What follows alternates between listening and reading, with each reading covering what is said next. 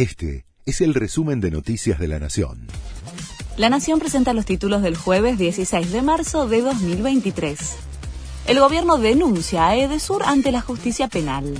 La Secretaría de Energía instruyó al ENRE a que presente una denuncia contra el directorio de la distribuidora que tiene 2.600.000 clientes y abastece de electricidad a 7 millones de personas en el sur del área metropolitana.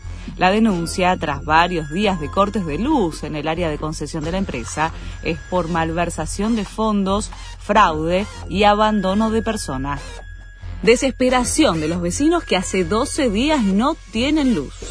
Hubo más de 100.000 afectados ayer en la ciudad y en el área metropolitana de Buenos Aires en el marco de una ola de calor que lleva 16 días. Es desesperante, manifestaba un grupo de vecinos en Parque Avellaneda frente a la puerta de Edesur, que exigía soluciones ante la situación que atraviesan.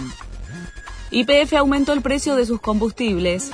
Menos de 24 horas después de que Shell anunciara el incremento en línea con lo acordado con el gobierno, YPF ajustó el precio de sus combustibles 3,8% en promedio.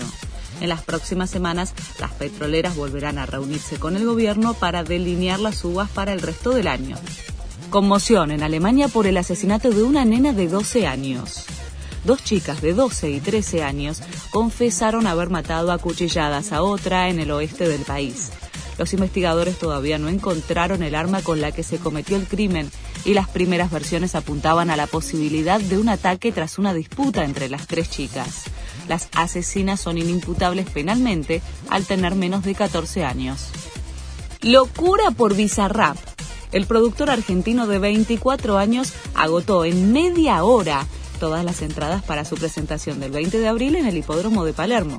Apenas se conoció el sold out, Pisa agradeció a sus seguidores y anunció una segunda fecha para el 21 de abril con su Visa Rap Live Tour. Este fue el resumen de Noticias de la Nación.